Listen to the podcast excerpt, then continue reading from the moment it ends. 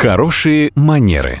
Как произвести впечатление и избежать неловких ситуаций, расскажет преподаватель по современному этикету Татьяна Баранова. Здравствуйте! Бывают ли у вас или у ваших близких командировки? Если да, значит время от времени вы можете сталкиваться с дилеммой, в чем ехать или лететь. Ведь хочется, чтобы было и удобно, но при этом по-деловому. Поездка-то рабочая. Такой вид дресс-кода для деловых путешествий называется бизнес-тревел. Это актуально для тех случаев, когда придется ехать по делам прямо сразу после прибытия без возможности переодеться.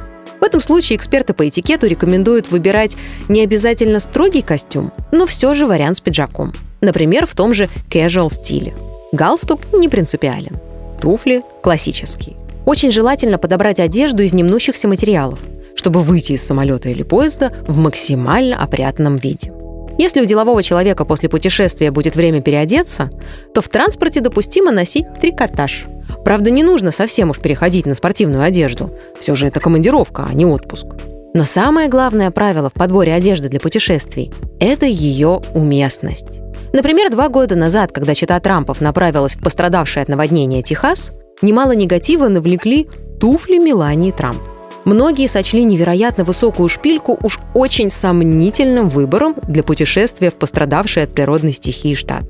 Справедливости ради нужно сказать, что за время перелета первая леди США переобулась и вышла из вертолета уже в кедах. Но ее неуместная обувь на каблуке не была забыта.